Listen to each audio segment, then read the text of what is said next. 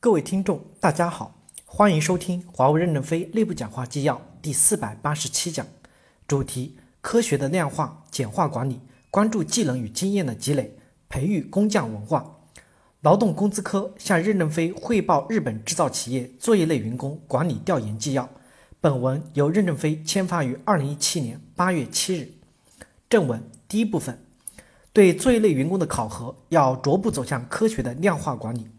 这一类员工要对确定性的内容负责，对他们的考核要有基于基线的量化指标和质量指标，通过比对看完成情况来确定他的待遇，鼓励他们多拿钱，拿钱少的员工可能优先的减员，基层员工的级别不高也可以拿钱很多，他可能是销售很好，如果他没有持续的贡献能力的就不能提及，但是他可以拿奖金，在机制上真正体现出多劳多得，我们的价值观和管理体系要调整过来。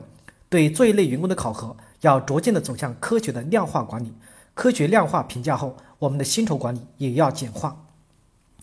我们在设计作业类员工的薪酬时，要考虑员工的作业特点，比如服务员的薪酬，他们要去接待客户，面对现实的端茶送水。有些人想躲在后面做管理者，我们设计了上岗津贴和宴会补贴后，他们都就都愿意去一线接待客户，不愿意在后面做管理。在月度收入上就有了体现出了差异。后面在配股上，我们按年薪酬总收入购买股票，就还有第二次获取的分享，这样大家都愿意去一线做账。总收入少了，配股就会少。如果我们要给制造部员工升级，那么你们就要计算机扫描，去年拿得多的人就获得晋级的机会。所以你要想升级，就要做出更多的贡献，多劳多得。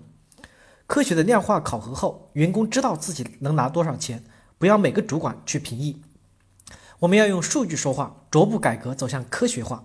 对作业类员工的薪酬管理，也要基于岗位特点逐步的量化和简化，牵引大家都去一线作战。第二部分，注重岗位上的技能与经验的积累，导向专注与踏实。日本企业员工成长通道大部分是单通道，蓝领升到一定级别就会有天花板了，蓝领是极少转换到白领上去的。李建国说。我去日本考察的时候，看到他们的工段长很厉害，工段长对本工段的所有工序都会做，而且随便一个人有问题，他马上就可以顶上去。每一级别的晋升都有明确的要求，如技能考等级考核、经验积累、该级别上工作年限及达到绩效标准等等，规则明晰。低职级升得快一点，高职级的会升得慢一点。从新人升到蓝点的顶层需要二三十年。日本的职职位通道与晋升体系强调岗位技能与经验的累积，导向专注与踏实。